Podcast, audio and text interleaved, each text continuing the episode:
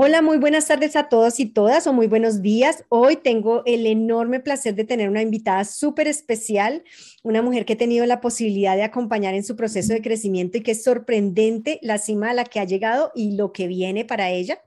Ella es Cristal Corral Macías. Bienvenida, Cristal. Gracias, Rocío. Muy contenta de estar aquí contigo el día de hoy. Qué linda, muchas gracias. Y bienvenidos a todos a escuchar a Cristal. Esto es Desde la Cima, el podcast que habla de cómo los hispanos estamos avanzando en nuestras carreras, cómo estamos rompiendo todos los paradigmas de que es imposible y estamos mostrándole al mundo que sí es posible construir nuevas experiencias y mover la economía de este país de una manera distinta, desde y apoyando a la comunidad hispana. Entonces, quiero contarles quién es Cristal. Cristal es la, vicepresidenta del Centro Multicultural Bancario para First Bank, uno de los bancos más grandes de este país. Ella eh, tiene un bachelor en sustentabilidad y negocios eh, que obtuvo en Colorado Mountain College y una maestría en negocios con certificación en finanzas de CSU, una de las universidades también de Colorado. No solo eso, sino que durante toda su carrera, de la cual nos va a contar en un momentito, se ha dedicado a ir avanzando en apoyar a la comunidad hispana, en volverse una experta en todo lo que tiene que ver con los préstamos y finca raíz para la comunidad hispana. Cristal, un honor tenerte con nosotros. ¿Qué te parece si empezamos a hablar de ¿Cómo fue tu infancia y cómo fue llegar a este país? Dos preguntas muy grandes, porque te decía antes de que entremos al aire y es que la gente siempre tiende a pensar que cuando ven a una persona en una posición alta dicen, claro, es que es la sobrina del dueño del banco, claro, es que, y los hispanos, especialmente personas tan exitosas como tú, que se han hecho pulso a pulso, venimos, venimos con historias reales. ¿Cuál es tu historia? bueno, pues Ah, antes de empezar, muchas gracias y, estoy muy contenta de poder estar aquí y compartir y creo que yo fui una de esas personas que veía personas exitosas y decía, jamás voy a llegar ahí, no puede ser, este, no me lo merezco o mi familia no tiene las conexiones. Y creo que más que nunca eh, los latinos tenemos como esa oportunidad, pero también tenemos que tomar muchos riesgos y prepararnos para poder estar a la altura de todas estas oportunidades. Entonces, eh, bueno, pues para comenzar, em, mis papás me trajeron a, la área de Bell, Colorado, cuando yo era una niña, eh, tenía dos, tres años. Crecí en las montañas y fui una de las primeras clases de kinder que no hablábamos inglés. En mi casa jamás se habló inglés, entonces me tocó como comenzar con este grupo de, personas en, kinder y, ninguno hablábamos inglés y luego yo todavía tenía encima eh, pues la idea de que mi piel es muy blanca, tengo pelo rojo, no parezco latina, entonces me acuerdo mucho que los niños me decían, ¿y tú qué haces aquí? Si tú eres gringa, este, ¿por qué estás aquí? Y yo así, pues no hablo inglés. entonces fue como muy, muy, difícil esta, esta transición y creo que tanto que me acuerdo mucho que estuve por reprobar kinder y creo que era como esta falta de enfoque porque no encajaba ni con el lado americano ni con el lado latino. Y muchos años odié mi pelo rojo porque yo decía, es que no soy suficientemente latina, por eso no me quieren.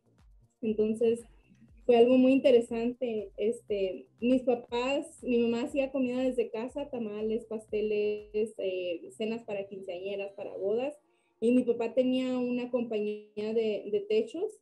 Eh, se enfocaron tanto en trabajar que nunca, nunca fuimos como una familia como muy unida. Entonces creo que es algo que es muy importante para mí que los latinos tengan los recursos necesarios para poder crecer su negocio, pero que también se tomen el tiempo de disfrutar la vida, de disfrutar a sus hijos, de, de realmente tener y vivir lo que se llama vida. Claro. Mira, mencionas varias cosas que me parecen muy lindas y es, veías a la gente exitosa y decías, yo no, esto no es para mí, eso es para ellos que están allá, yo no. ¿Qué te cambió ese, cuándo cambia esa idea? Eh, yo, la verdad, ni siquiera creía que iba a acabar la high school. Eh, casi fue como forzada que terminé. Eh, me había salido a los 15 años, yo no quería regresar, pasé una etapa como de depresión y alguien habló conmigo y me dijo, van a abrir una nueva oportunidad, una nueva escuela, este, ¿estás interesada en ir? Que era la New America High School. Y les dije, si me pueden ayudar a acabar la high school en un año, este, yo regreso, si no, voy a trabajar, yo no voy a ir a la escuela.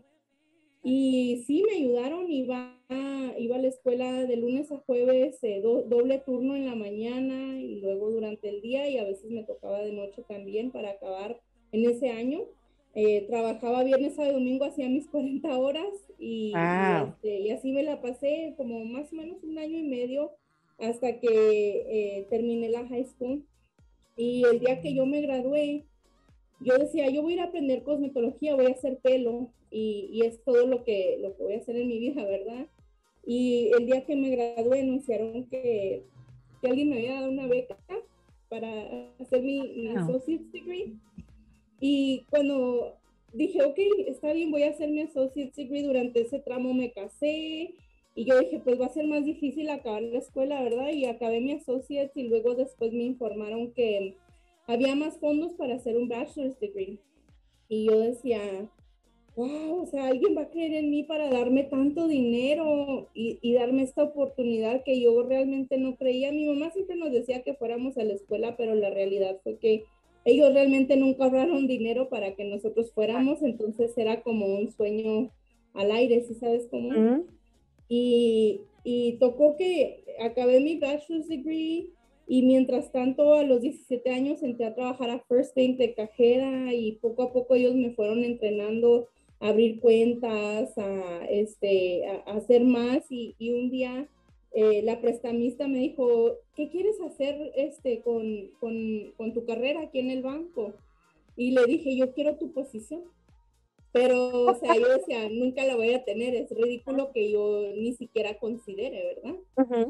y, y después este, acabé mi bachelor's degree y, seguía con el banco y ya cuando acabé la escuela dije, wow, puedo, puedo ser prestamista, yo, yo quiero ayudar a la gente, ¿verdad? Veo que hace mucha falta prestamistas en español, que entiendan, que eduquen a la gente. Entonces fue de ahí que me metí a ser prestamista. Pero este trabajo ha sido mucho más de lo que yo jamás imaginé, ah. este, porque para empezar, pues no tenía la fundación en mi casa de lo que era trabajar en oficina, de presentación, de cómo eh, comportarme y ese tipo de cosas. Entonces fue como aprender a prueba día con día. Ya, pero bueno, eso, gracias por la respuesta porque me encanta lo que estás diciendo y es, aunque creías que no, disparaste a las estrellas de yo quiero su posición, aunque fuera como en tu cabeza, imposible, pero fue como poner la meta ya al frente y empezar a trabajar en esa dirección. Qué maravilla. Luego dices otra cosa que me parece muy interesante y era, no eras de aquí ni eras de allá. Demasiado blanca para ser hispana, demasiado, no hablabas el idioma para ser americana. ¿Cómo, primero, cuáles, cómo lo viviste? ¿Cuáles fueron como las luchas y en qué escenarios fueron los que viviste más intensamente? ¿Y por qué no te devolviste? O sea, ¿por qué no? ¿Qué te ayudó a mantenerte? Pues yo pienso que fueron varias cosas. Eh, siempre me he considerado súper mexicana y, eso creo que es algo que jamás va a cambiar. Entonces yo decía, ok, soy mexicana, voy a ayudar a mi comunidad, los recursos están aquí, no voy a dejar que esto me impida. Pero también sentía a veces rechazo por la comunidad y a veces todavía me pasa que llega el cliente y dice, vengo con la que habla español, sí, soy yo la que habla español, oh, pero es que yo quiero con la que hablé por teléfono, sí, yo soy con la que hablé por teléfono.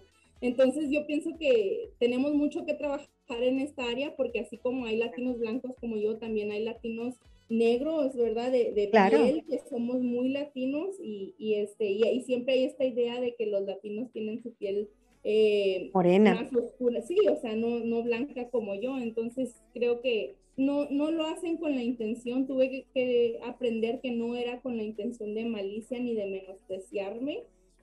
y creo que por eso soy tan fiel a mi pelo rojo y ahora porque muchos años lo odié y, y, este y creo que es nomás ser fiel a quien eres tú y aceptarte y quererte como eres. Qué bonito, porque además eres una, una pelirroja bellísima, alta, blanca y pelirroja, mejor dicho, la envidia de muchas latinas que quisieran tener esta altura como tú y esta presencia, qué bonito, que además dices tú, no lo tuviste, no hubo un rol en tu casa que te enseñara, así va uno a trabajar en un banco, así trabaja en una, en una corporación, te tocó a ti también ir explorar, lanzarte a las aguas e ir aprendiendo a nadar mientras estabas ahí ahogándote. Pues qué bonito. Hay otra cosa que mencionas y es la importancia de prepararnos. Y, tú lo has hecho, te dieron la oportunidad de terminar en otro tipo de escuela, en una educación que se ajustara más a lo que tú necesitabas, según la que mencionas, y luego de hacer tu bachelor's y luego tu maestría. Entonces habla como de la fidelidad a eso, de, de la importancia de prepararnos. ¿Qué podrías decirle a la comunidad que le cuesta tanto y que dice, no, sigamos en el mismo lugar? ¿Qué, qué podrías decirle al respecto? Pues yo siempre les cuento a los que entran al banco que quieren, que, que, yo veo que tienen potencial. Yo duré seis años para acabar mi bachelor's degree, trabajaba tiempo completo en el banco, ya estaba casada, tenía 19 años cuando ya estaba casada, y iba a clases de noche y como pude, me salí un año del banco, hacía pasteles de mi casa para tener gasolina para poder comprar los libros del, del año que me faltaba. Entonces, pero les puedo decir que, que para mí, o sea, hizo un mundo de diferencia porque se me abrieron puertas que yo jamás me iba a imaginar nomás por tener ese diploma. Y un diploma no es todo en la vida, pero ante los ojos de muchas ah, comunidades, más aquí en Estados Unidos, ya te ven como una persona diferente solamente por tener ese documento, ¿verdad? Y, y obvio, no te vas a grabar todos los libros ni vas a memorizarte todos los conceptos, pero lo que sí aprendes son herramientas que te van a ayudar a ser una mejor persona a largo plazo, a, saber utilizar tus herramientas, a sacar lo máximo de todas las oportunidades que tienes. Entonces, yo sí les diría que si tienen la oportunidad y aunque no la tengan, por algún lugar se tiene que empezar. Yo me acuerdo que había semestres que nomás podía con una clase porque se me hacía muy difícil como ir a la escuela y trabajar y, llegar y hacer cena y echar lonche y, todo lo que te toca con, con ser una, una, mujer casada, ¿verdad? Y, y, este, pero, pero sí se puede, solamente de trabajar y, y, hablar con tu pareja, que es algo que aprendí más adelante en la vida.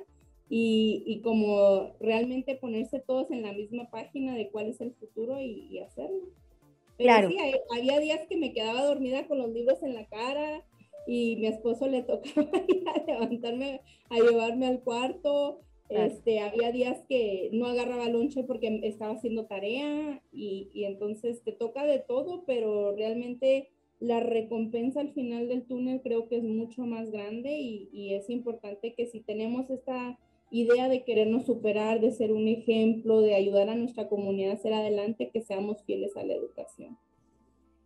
Seis años. O sea, eso me parece un ejemplo de lucha y es seis años y había semestres que podías tomar una clase, una materia, pero no desististe en ningún momento. O sí, hubo algún momento en el que sentiste ya no puedo más, no quiero. Y si fue, que te ayudó a atravesarlo y terminar? Yo pienso que todo el momento, pero después me acordaba que alguien había creído en mí y me había dado el dinero para seguir yendo y yo decía, yo no le puedo fallar a esta persona, o sea, ellos están creyendo en mí. Era, era una organización que daba becas y muchas de las chicas que les habían dado habían tenido hijos, ya no habían seguido adelante, entonces que me hayan ofrecido a mí la oportunidad de hacer cuatro años y que no, no me iban a costar, ¿verdad? Este, yo dije, no, tengo que, que poner el 100% aunque sea difícil, aunque duela, aunque yo lo vea imposible, tengo que encontrar una manera de salir adelante y hacer esto, porque, porque en ese punto ya no era solamente yo, era una comunidad que yo estaba representando. Claro. ¿Y qué pasó el día que, ya, el día de la graduación? ¿Cómo te sentiste? Cuéntanos, llévanos a ese día. No, no me quiero acordar porque voy a llorar. no importa, con todos nosotros, porque porque después de tanto esfuerzo, o sea, debió ser muy grande. Sí, sí, yo me acuerdo que este, cuando vi a la persona que manejaba las becas y ya este, me, dio un abrazo y era como todo el peso así como que, uy, por fin, o sea, porque fueron seis largos años, Y, y, iba a verano, o sea, yo nunca, nunca paré porque yo decía, si yo paro y no tomo una clase ya para volver es muy difícil. Y es lo que yo les digo siempre a los estudiantes, ya te saliste, ya es muy difícil regresar. Tienes que seguir, seguir, seguir hasta que acabas porque si no, e, es, es difícil, es cansado. Exacto. Y durante esos seis años hubo mentores, hubo ayuda o porque es muy, es más difícil, es un camino solitario y es más difícil cuando no hay alguien que te diga, no importa, tú puedes, yo sé cómo te ayudo. Eso lo hace más difícil. ¿Lograste tener algún tipo de esa ayuda en ese proceso? No tenía muchos mentores. la, principal de la high school donde yo fui, a veces me hablaba, ¿cómo estás? ¿Cómo te va? ¿En qué te puedo ayudar?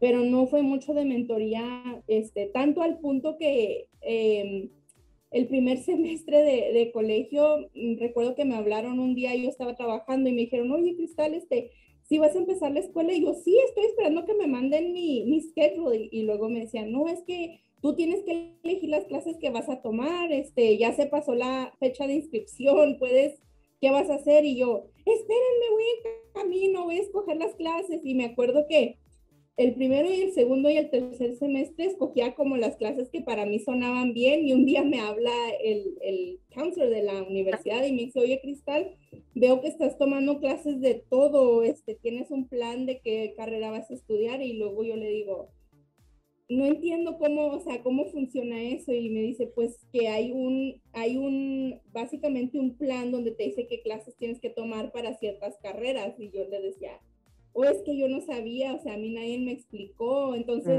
gasté los primeros tres semestres tomando clases que ni al caso, cuando mi enfoque era negocios, pero pues yo sonaba bien, ok, lo voy a tomar, ¿sí sabes? Entonces fue como esa falta de alguien que pudiera estar ahí como para dar esa guía, pero este, mi esposo siempre me decía, pues échale ganas, no te hagas para atrás, este, yo sé que llegas cansada y esto, y y al fin y al cabo, pues fue el que estuvo ahí para ayudarme a terminar mi, mi undergrad, pero sí, fue, fue un proceso muy difícil y a lo mejor después de esos tres semestres yo decía, ¿qué estoy haciendo? no entiendo cómo funciona esto, porque pues mi mamá nunca había ido a la universidad, ella no sabía cómo funcionaba. Em, y ya ahorita pues hay muchas organizaciones que ayudan a los jóvenes como en esas eh, etapas iniciales, pero cuando yo empecé no había. Eso lo hace aún más, más fuerte, más intenso y es no solamente no hay un role model para ti de cómo hacerlo, sino además no, el sistema era confuso, o sea, ni siquiera sabías cómo navegar el sistema. Y a pesar de eso, encontraste la manera y te fueron dando pistas de, oiga, señorita, ¿para dónde va? Es por acá. Pero lograste atravesar y navegar un sistema tan difícil y tan confuso sola, que eso lo hace más, aún más interesante. Sí, yo pienso que todo fue la beca, la verdad. Yo, yo sentía mucho compromiso con, esa familia que donó el dinero y, yo pienso que eso fue lo que marcó la diferencia en mi vida. Qué bien. ¿Y fueron ellos mismos los que te ayudaron con la siguiente beca para la maestría? No, la maestría ya la costeé yo. Ya pues, fuiste tú. Pero, pero también, o sea, ya estaba yo en otra etapa de mi vida, ya tenía una carrera profesional, pero yo sentía que, que me faltaba algo y, y, la maestría lo que me enseñó fue como a, siempre me he enfocado a trabajar con la comunidad latina, nunca me había asociado tanto como con gringos, aunque tú dirías que en el trabajo trabajo con muchos, pero mi enfoque siempre ha sido la comunidad latina y creo que eso me ayudó como a aprender a trabajar en equipo con ellos y, y fue, fue muy difícil también, fueron 21 meses muy intensos esa sí la acabé en el, en el plazo determinado, pero fue, fue un proceso muy difícil, pero realmente todos nos apoyamos mucho, trabajamos juntos y la sacamos adelante. Ah, pero sí, era un, era un, programa ejecutivo, este, y yo era la más joven por como 10 años, entonces sí fue algo. y yo decía, cuando estaba ahí, yo decía, nomás me aceptaron por ser latina, querían más latinas aquí, y ya después ah. creo que si no la primera la segunda con el grado más alto en graduación. Y hasta los que estaban en mi equipo me decían, wow, nosotros creíamos que no le ibas a hacer, pero yo era la que les ponía, tú vas a hacer esto, tú vas a hacer esto, nos vemos el sábado y, y así, entonces funcionó bien. Qué bien, pero mira qué tal la fe de tu equipo, ¿no? Tú no la vas a hacer, ¿cómo? Perdón, mírenme hacerlo. Qué bien. Bueno, y entonces te has dedicado durante, todos estos, durante todo este tiempo a trabajar en la comunidad hispana, con la comunidad hispana en, en, como prestamista. Pues en varios ramos. Yo pienso que bueno, mi papá tenía su, su negocio, lo estafaron y tuvo que declarar bancarrota hace muchos años. Mi mamá siempre trabajó de casa y, y yo sabía que si ella se hubiera tomado el tiempo de, de registrar un negocio, de contratar, le hubiera ido mucho mejor. Entonces yo decía, hay mucha gente en nuestra comunidad haciendo los mismos errores que ellos han hecho año con año y yo vi que nomás se vino una mala economía y todo se nos fue para abajo, ¿verdad? Al punto que mis papás declararon bancarrota, perdieron una casa, entonces fue como un momento muy, muy estresante y, y yo dije, wow, en nuestra comunidad hace falta tanta información y entre más trabajaba, más preguntas hacía, más encontraba que nos hacía falta más información en otras áreas que no es solamente la área financiera. Entonces mi enfoque realmente ha sido en crear conexiones de personas que realmente tienen ese corazón y espíritu de ayudar a la comunidad de la mejor forma posible y con buenas intenciones, porque en nuestra comunidad también hay hay muchas personas que están ahí para sacar el dinero, para tomar ventaja, para estafar. Entonces, yo me he reunido con, con profesionales de Denver con la idea de, de, educar y de ayudar a nuestra comunidad a salir adelante, porque creo que ya es hora. Creo que muchos han tenido su negocio tantos años y, y no hemos llegado hasta la cima donde deberíamos de estar. No estamos en las mesas donde se toman las decisiones que tanto nos impactan. Eh, no somos parte de las conversaciones donde hay cosas que nos afectan ah, día a día en nuestras vidas. Entonces, creo que ya es hora de que esas cosas cambien y por eso es que pongo mi granito de arena todos los días para educar, para traer recursos, eh, lo más que pueda para ayudar a nuestra comunidad a avanzar y a seguir adelante. Creo que, bueno, me encanta lo que estás diciendo porque habla de todo tu trabajo vinculada con la comunidad directamente, no solamente desde el banco, sino también con la comunidad, eh, con una de las, eh, de las non-profits, organizaciones sin ánimo de lucro aquí en Colorado, si me permites mencionarla, Adelante Community Development. ¿Ya este es como cuál, tu tercer año? Sí, es como mi tercer año. Tu tercer año como eh, que mesa, presidenta de la mesa directiva y ahorita eh, bueno, estuve en la mesa directiva dos años y luego este año fui presidenta de la mesa directiva. y sí, igual nuestro enfoque es educar a la comunidad, traerles recursos. Este, hicimos una serie que se llama Adelante Negociante, donde entrevistamos a varios profesionales, incluyendo Rocío Durán, sobre qué, qué, es lo que presentan a la comunidad, qué es lo que ellos traen, cómo podemos ayudar a avanzar. Y y entre más hacemos estas entrevistas, más nos damos cuenta que falta tanta información, tanta educación en nuestra comunidad, pero la cosa que más emocionante es para mí es que la gente ha sido receptiva, que quieren ser, que quieren pertenecer, que están dispuestos a aprender a educarse y creo que eso es lo que me da el motor día a día para seguir trabajando en esto, porque es un trabajo muy cansado. Tienes que seguir trabajando en comunidad, yendo a eventos, conociendo personas, conectando. Aparte de que soy prestamista en First Bank, ¿verdad? Y no solamente hago préstamos de casa, sino de negocios para comprar edificio comercial. Entonces, sí es mucho trabajo, pero yo sé que al final del día muchas familias van a estar en una situación mejor gracias al trabajo que hemos hecho y al apoyo que estamos dando a la comunidad. qué maravilla. Y sin duda eso habla de todo tu proceso de liderazgo, de todo el liderazgo que has ido desarrollando de todos estos años y hemos tenido la suerte de coincidir en algunas de esas clases, en algunos de esos espacios de formación. ¿Qué ha significado o, cuál ha sido el papel de esos espacios de liderazgo de estas organizaciones en tu vida? ¿O qué te has encontrado? ¿De pronto no ha sido lo que esperabas o sí y ha llenado y te ha ayudado a avanzar en tu proceso? ¿Cuál es tu punto de vista? Eh, pues yo creo que por bueno o malo que haya traído la, la, organización, creo que siempre hay una lección, ¿verdad? Entonces, siempre que nos pasa algo en la vida, sea bueno, sea malo, es bueno como tomar ese momento de analizar y decir, ok, ¿qué aprendí de esto? ¿Qué, cómo, ¿Cómo voy a ser yo una mejor persona al final del día después de que me pasó X cosa, ¿verdad? Entonces, más allá de que me hayan traído un valor, que todas me dieron un valor, bueno o malo como haya sido, creo que fue la oportunidad de ser parte, de conocer a, a, personas que a lo mejor estaban viviendo una situación similar, mejor o peor que yo, y poderles yo ofrecer mi granito de arena y que ellos me dieran lo que ellos traían para poder trabajar juntos y, llegar a otros niveles. Entonces, una de las organizaciones que más me ayudó a mí y que me di cuenta lo mal que estaba eh, en mis pensamientos fue Latino Leadership Institute, porque gracias a ellos me di cuenta que yo estaba muy enfocada en la comunidad latina, pero la comunidad latina que hablaba español, los emprendedores, los dueños de pequeños negocios, y me di cuenta que hay mucha necesidad en la comunidad latina que no necesariamente habla español. También ellos necesitan aprender cómo es el crédito, cómo se manejan las finanzas, tener conexiones. Entonces, eso nos abrió un mercado completamente nuevo para poder ofrecer servicios y recursos. Em, entonces, todos han traído cosas muy valiosas. Eh, te digo, experiencias buenas, experiencias malas, pero lo bueno es que algo aprendimos y hemos seguido creciendo.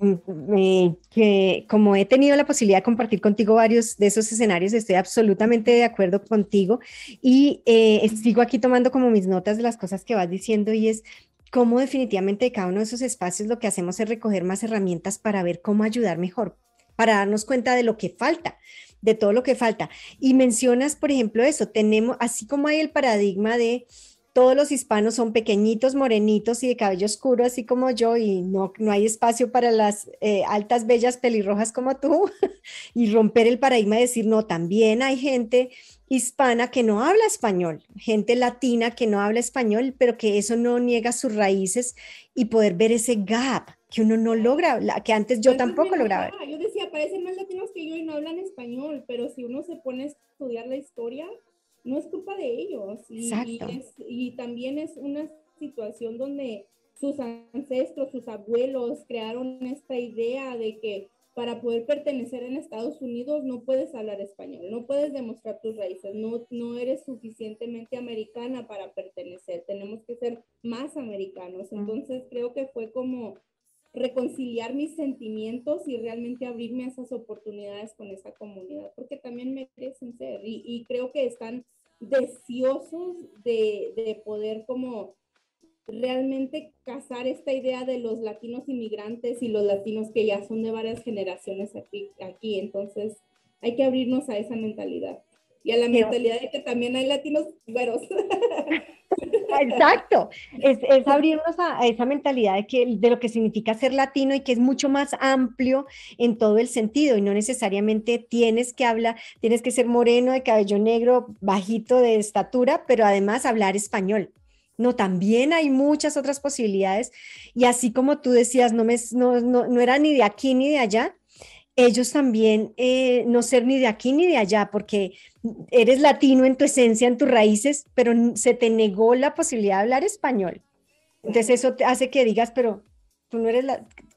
como que se ponga en duda tu latinidad. ¿Qué tan porcentaje de latino tienes? Sí, creo que no es justo y es algo que hay que conciliar y yo pienso que ahorita estamos en un gran momento para hacer eso, para trabajar juntos y realmente seguir adelante como latinos. Hay, hay tantas ganas ahorita de trabajar juntos, de traer recursos, entonces hay que abrirnos a esas mentalidades. Qué maravilla. Y ayudar a empujar las, las barreras mentales de todo el resto de nuestra comunidad también para que sepan que no, también podemos abrirnos a las personas que eh, son latinos aunque no hablen español, aunque no, no, manejen el idioma y no fue su culpa, como tú dices, se les negó para ser más, para hacernos más blancos, para hacerlos más blancos y para ser aceptados en este, en esta cultura, en este país. ¿Qué le dirías a la gente, a nuestros otros latinos que están allá y latinas que están allá escuchándote y que, y que así como tú dicen, no, pero yo nunca llegaré allá? Te ven a ti y dicen, ya, no, eso no es para mí. Sabes que yo me he dado cuenta que las limitaciones se los pone uno mismo. Limitaciones en todos los niveles, limitaciones con tu pareja, en la vida personal, en tu carrera. Y lo que más se vale, y algo que me enseñó Rocío, es que se vale soñar, se vale soñar, es la verdad, se vale soñar porque los sueños se pueden volver realidad, pero es como una maratón. Cuando tú empiezas, tú dices, no puedo, ya estoy cansado, pero sigues corriendo, sigues corriendo, sigues corriendo y eventualmente llegas al final y la satisfacción de ver todo lo que has recorrido para llegar a donde estás, eso nadie te lo puede quitar, nadie. Entonces yo me acuerdo de todas esas noches que yo pasé quedándome dormida, sentada con los libros en la cara, abrazada de un libro. Y, ese es, tiempo que, que, o sea, sí lo sufrí, pero realmente me ayudó a ser quien soy ahorita y a estar más dispuesta a, a entender a los demás, a ser más compasiva, a ayudar a las personas que están batallando en situaciones difíciles y a entender un poco de dónde vienen y cómo es que ellos están procesando la información, porque yo estuve en esa misma situación. Entonces, creo que de todos debemos de ser un poco más compasivos, apoyarnos, ayudarnos. Y la otra cosa es no quedarnos callados. Si nosotros tenemos un sueño, compártanlo con todo el mundo, porque tú nunca sabes si la persona está sentada enseguida de ti, es la que tiene la llave para abrirte esa oportunidad y hacértela más fácil. Entonces, si tú tienes un deseo de crecer tu negocio, tienes una lonchera, quieres comprar un local, platícale a tu banquero, platícale a tu contador, platícale a tu amigo, platícale a tu vecino, porque de ahí es de donde vienen las oportunidades. No falta que alguien te diga, yo conozco a Rocío Durán y ella conoce a fulana de tal y si los presentamos, y luego resulta que esta persona tiene un local y quiere abrir un restaurante pero no sabe cómo y de ahí se juntan y así es como crecen los sueñños, las ideas. Entonces, no hay que mantenernos nuestros sueños y nuestras ideas a nosotros mismos, hay que compartirlas para que nos ayuden a crecer y a llegar a ese punto. Claro que es romper otro paradigma de muy de nuestra cultura y es no compartas tus sueños porque entonces la envidia de los demás te va a hacer la, o te la roban o va a hacer que no crezcan o te van a mandar la mala yuyu para que no te crezca tu sueño. Y lo que nos estás diciendo es la invitación a lo contrario y es compártalo y me encanta lo que dices y es porque quizá el que está al lado tuyo tiene la llave y tú no sabes. La única manera que te enteres es compartiéndolo y por eso también la importancia de rodearte de personas que están ofreciéndote valor y crecimiento, ¿sí me entiendes? Como por decir, nuestro grupo de mujeres, donde todas trabajamos en algo diferente y a lo mejor no nos podemos dar la mano directamente, pero compartimos, platicamos, nos presentamos a otras personas y así es como seguimos creciendo. Entonces, este, e, es súper importante, hay que hacer amigos, pero amigos de personas que que nos pueden ayudar a crecer, no que nos mantengan para abajo y que, que nos veamos los sábados para tomar y no lleguemos a ningún lugar. Literalmente. Sí, yo creo que ahí hay una invitación también que nos haces que me parece muy interesante compartir y es quizá también hay amigos que hay que shake it off, shake them off, eh, porque eso nos jalonan hacia abajo y no nos y ni siquiera nos ayudan a ver el valor que tenemos. Tenía en una conversación con una, una de mis clientes hace poquito me decía, el amor profundo por una de sus amigas que todo el tiempo le decía, ah, pero yo también sé hacer eso, ah, pero pues eso no es nada. Ah, y era su amiga y decía, todo el tiempo después de una conversación salía sintiéndose sin valor. Sí, pues mira, una de mis presidentas cuando yo empecé aquí en el banco, ella era afroamericana y siempre la veía y era una mujer súper guapa, muy garbosa y yo decía, yo quiero ser como ella y un día me dijo, mira, si yo te puedo dar un consejo es, para poder crecer tienes que estar a gusto con estar incómoda. La incomodidad es la que te va a llevar al mayor crecimiento. Entonces, cuando a mí me toca hacer una, un, un speech o hablar con un cliente que me pone nervioso, yo siempre ya sea voy al baño o en mi casa y digo, ok, voy a estar incómoda, pero voy a crecer, esto me va a hacer mejor persona, ok, let's go. Vamos a darle, ni modo. Exacto. Pero la verdad, la incomodidad es la que te, llega, te lleva a ser mejor persona, a crecer y es donde el mayor crecimiento pasa. Claro, sabes, me recordaste cuando yo era chiquita, me dolían mucho las piernas y todos los niños pasamos, pasan por una etapa o hemos pasado los adultos por una etapa en que nos duelen mucho las piernas y no sabes por qué. Y los médicos dicen que es el momento en el que los huesos están estirándose, estás creciendo. Entonces me recuerdas eso de tienes, no, hay nada que puedas hacer, o sea, tienes que estar incómodo porque estás creciendo. Es lo que nos estás diciendo y es... Literal. Sí, duele, duele crecer, pero estás creciendo, no es, no es en vano. Sí, Cuando, cuando a mí me dijo eso, yo lo tomé muy al corazón y dije, ok, esto es lo que voy a cargar que me, va a dar motivación porque me ha tocado estar en lugares donde me tiemblan las piernas y yo digo, yo no puedo presentar y no puedo hablar aquí. ¿Cómo me voy a presentar aquí? Como el día que nos tocó presentarnos en nuestra, en la maestría y todos decían, yo soy bla, bla, bla militar y yo vengo del Army y tengo quién sabe cuántas estrellas y yo decía, Dios mío, yo no soy, eh, no era... Yo no tengo estrellas. O sea, yo decía, tengo 20, no sé, 28 años y todos me doblan la edad casi y yo no soy ejecutivo de nada, pero yo estoy aquí, tengo muchas ganas. y fue así como, ok, ya me presenté, que le siga a otra persona. Y ya después, o sea, estas personas se volvieron mis amigas y creo que hay un respeto mutuo tan grande porque yo pude compartir con ellas como la perspectiva latina de lo que sufrimos para crecer, para hacer cosas y ellos se quedaban en shock porque había muchas ideas como del otro lado en, en esas clases, ¿verdad? Muchas conversaciones y, y, y, ellos notaban que yo a veces estaba incómodo y les decía, ok, bueno, ¿ustedes consideraron esto y esto? No, ok, pues eso es lo que nosotros vivimos cuando llegamos aquí. Entonces, Exacto. hay que compartir. Hay una cosa que me hace pensar en este momento y es, eh, eh, mucho de nuestro sufrimiento, de nuestro esfuerzo es invisible porque a las personas blancas que ya han nacido aquí, que tienen eh, lo que se llama the white privilege, no lo conocen, o sea, no es mala, no es porque sean malos seres humanos, es que no lo han vivido. ¿Qué es lo que tú dices de eso? No, nosotros lo vivimos el doble. ¿Tú crees y qué has visto tú desde la experiencia de, de tu larga carrera? eh, ¿Crees que las mujeres nos toca, las, las mujeres hispanas nos toca más difícil? Eh, no creo, lo sé. Ah.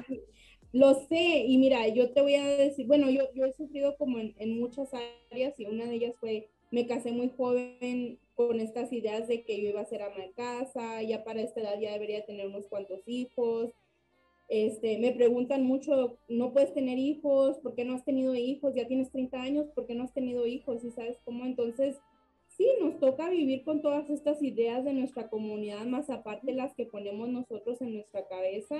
Y creo que eso hace aún más difícil la batalla de seguir adelante, de, de ser una, una, mujer exitosa. A mí tener éxito me daba miedo. Yo decía, no, pues es que mi esposo y, y pobre de él y qué va a sentir y, y todo esto, pero realmente después me di cuenta que el éxito que yo tenía no era solamente para mí, era para mi comunidad, porque si no tenemos representación, como te dije en la mesa, nunca vamos a salir del mismo hoyo donde estamos. Entonces, al final del día, yo no creo nada de lo que yo hago, lo hago pensando en mí específicamente, yo pienso más en, en todo el potencial que tenemos como comunidad y la importancia de que tengamos asientos en organizaciones como First Bank, en organizaciones como las cámaras de comercio, este, el gobierno, todo esto. Entonces, eso es lo que se trata. Pero sí, las mujeres latinas definitivamente por nuestra mentalidad, por la manera que crecimos, eh, las ideas que traemos de familia, tú sabes, yo lo sufrí contigo. Yo, yo llegué a un punto donde yo decía, ya no puedo más, o sea, no estoy siendo la esposa que yo quería, no estoy siendo la persona que yo quería estoy agotada hasta los huesos. Y, y, me acuerdo que tenía sesiones contigo donde lloraba por horas incontrolablemente y yo te decía, es que yo no sé qué quiero hacer con mi vida, tengo miedo. O sea, era un miedo, eh, un miedo, un nivel diferente, era como un miedo pánico. y, y tenía miedo del crecimiento que estaba teniendo, pero encima tenía miedo de que de que mi esposo me iba a dejar, de que nos íbamos a divorciar porque yo me estaba yendo muy bien, pero yo no sabía si yo quería ser esa persona, entonces me tocó como venir a llenar estos zapatos con el miedo de que yo no era suficiente y de que posiblemente yo no tenía lo que necesitaba para estar en el lugar donde estaba. Y tocó como recrear, ¿verdad? Platicar con mi esposo y decirle, ok, mira, así es donde estamos más o menos, este, que qué es lo que planeabas tú, ok, y nos dimos cuenta que los planes originales que teníamos como pareja no están ahí, ¿verdad? Entonces tocó como recrear otra vez y luego tocó llegar al banco y decirles, mira, yo entiendo que he estado trabajando 150%, pero ya esto ya no es sostenible, o sea, tengo cinco años trabajando hasta los huesos y ya ahorita ya necesito ayuda y era algo que yo creía que no podía hacer. Yo decía, no, en cuanto yo pida ayuda me van a correr, o sea, no, no es algo posible. Entonces ya ahorita tenemos toda una división donde nos enfocamos a entrenar a más personas, a traer a más recursos. Hay mucho valor en lo que estamos haciendo, que era algo que yo no veía. Y creo que por primera vez en mi vida creo que sí puedo que si puedo, que si valgo, que si tengo el potencial. Y, y, creo que este, mi esposo también está, está contento y, ve que hay oportunidad de crecimiento, entonces sí, es mucho más difícil y hay que tener estas conversaciones y, y la otra cosa es darle la cara al, al, miedo, ¿verdad? No tratar de esconder, porque fue lo que yo hice muchos años, metía mi miedo en una caja hasta que llegó un día que me alcanzó todo y, y o sea, yo me acuerdo, estaba en el banco y, y, llegó un cliente y yo tenía un altero grandísimo de préstamos por procesar y, y entraba tempranísimo, salía súper tarde y después tenía peleas con mi esposo porque llegaba súper tarde y no me veía, entonces era como, ¿y ahora quién soy? O sea, ¿qué quiero? ¿Qué estoy haciendo con mi vida? Y llegó ese cliente y me solté llorando y yo decía, es que ya no quiero, pero no, no quiero no porque no me guste, ya no ah. quiero porque ya no puedo, mi alma ya no puede. Entonces sí tocó como tomar terapia, que es algo que yo nunca me imaginé. Yo me acuerdo, yo llegué con Rocío y yo te decía, es que yo no creo en esto, pero yo sé que necesito ayuda, pero no sé qué ayuda necesito porque, o sea, no me estoy muriendo, tengo dinero para comer, pero, claro o sea, estas ideas de que los latinos no vamos a terapia, no necesitamos, pero la verdad es que todos lo necesitamos y, y es como una manera de, de, visualizar las cosas de una manera diferente. Y yo me acuerdo mucho que tú me decías, ¿y por qué no? Y yo decía, ¿y por, pues sí, ¿por qué no? Pero es que no puedo. o sea, son todos estos miedos, todas estas ideas que, que, se ponen en la mente, pero sí, como mujer es, es mucho más difícil. Y nos toca, nos toca. La curva es más alta, más elevada para nosotros por todo lo que mencionas, las ideas que tenemos en la cabeza, pero también las exigencias culturales que hay sobre nosotras. Me encanta lo que dices de tener éxito me daba miedo. O sea, fíjate cómo, cómo en nuestra cabeza nos creamos la historia de vamos rodando, vamos muy bien, vamos con el impulso, tenemos el momentum, pero es como, eh, como que queremos frenar porque nos da miedo. Sí, sí, definitivamente. Mira, como la serie de adelante, cuando empezamos a grabar, yo decía, yo no puedo grabar, yo decía, yo estoy gorda, me siento gorda, no me gusta como me veo en cámara, este, y era cruel conmigo misma. Yo decía, en la cámara parezco babuja, siempre estoy así, y yo, sí, sabes, o sea, siempre era como este pensamiento. Y ya después dije, ok, no tengo nada que perder, mi, mi sentimiento y lo que quiero ofrecer es sincero y si la gente me juzga, ya sea por mi peso, por estar muy blanca, por cómo me senté, por lo que sea, eso ya es problema de ellos, es algo que yo tengo que soltar y que me va a retener para atrás si no lo suelto. Entonces fue como darme con todo y si a la gente le gustaba, qué bueno, y si no, pues algo iba a aprender de ahí. Qué bien, que fue como, que es como cerrar frente al éxito, taparse los ojos y volar, soltarse y decir, ¡ah! Ni modo. Ni modo, porque la gente siempre va a tener opiniones, la gente siempre va a decir, va a tener algo que decir. Entonces, pues ni modo, no hay nada más que decirlo. Dices una cosa que yo estoy segura que le pasa a muchas mujeres o nos pasa a muchas mujeres eh, que seguramente están escuchando el podcast y es, yo era muy cruel conmigo misma. Esa es una tendencia que tenemos todas y a veces los comentarios y las críticas más duras vienen de nosotras hacia nosotras. ¿Cómo lograste salir de allí?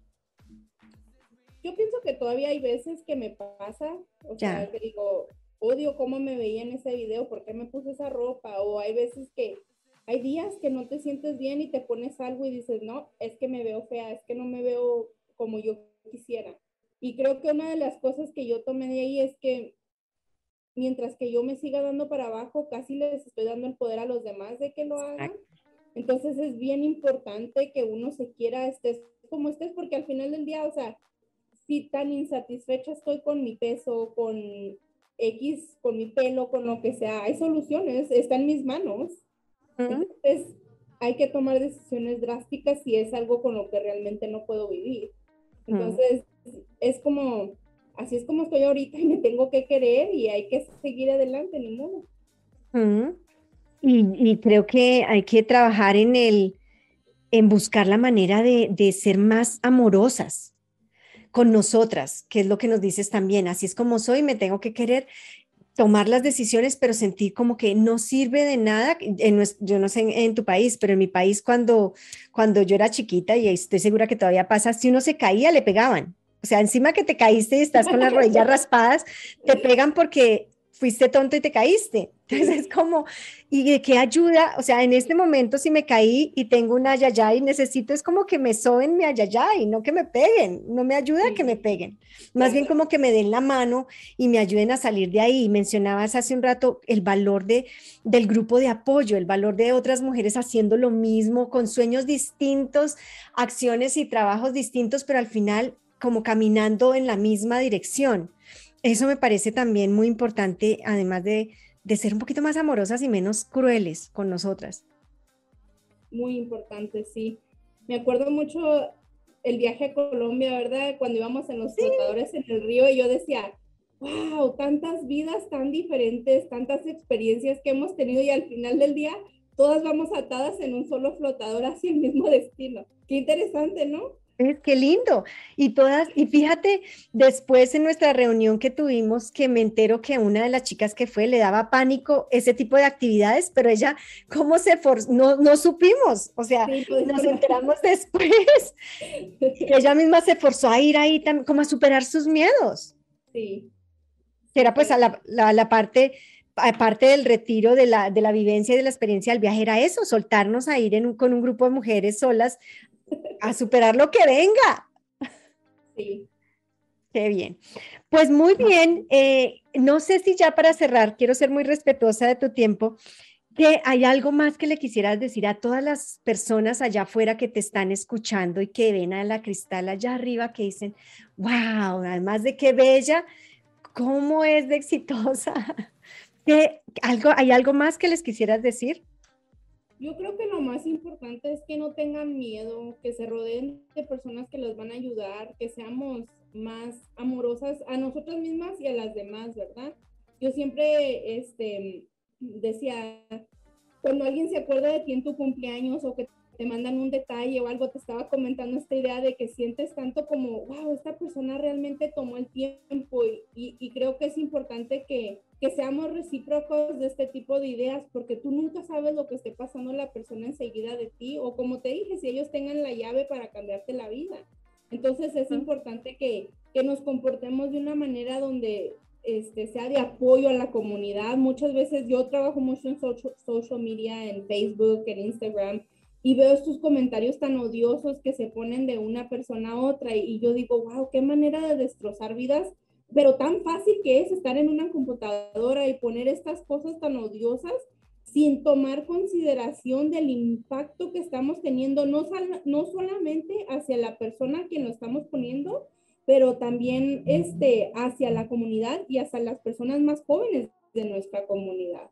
Entonces hay que trabajar un poco en, en en amarnos más, en ser más eh, bondadosos con uno al otro, en tomar más consideración. Creo que eso realmente va a ser la diferencia en nuestra comunidad y nos va a traer a este, este otro punto eh, hasta la cima, como dijiste tú.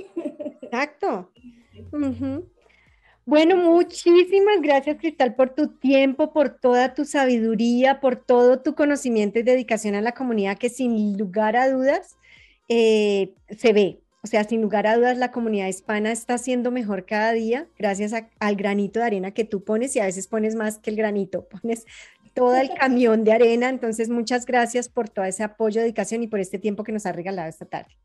Muchas gracias, Rocío, a ti. Y pues obviamente creo que tú fuiste una de esas personas que más cambió mi vida, entonces yo se la recomiendo de corazón. Si alguien está pasando un momento difícil, necesita ayuda, no encuentra cómo o por dónde salir adelante, Rocío está aquí con sus servicios y es maravillosa. Tan linda, muchísimas gracias. A que trabajen y conozcan más de Rocío. Qué linda, muchas gracias. Esto ha sido desde la cima con Cristal Corral Macías, quien eh, nos habla de cómo llegó a la cima, de cuál ha sido toda su experiencia y de todo el apoyo y de la gran necesidad que hay en nuestra comunidad hispana de que seamos eso, más amorosos con nosotros, con los otros y de que sigamos construyendo todos juntos. Nos vemos en el próximo episodio. Si usted no le ha dado like, no se lo pierda, denle like, compártalo para que cada vez más mujeres sepan que así como Cristal, todas podemos llegar a la cima. Nos vemos en el próximo episodio.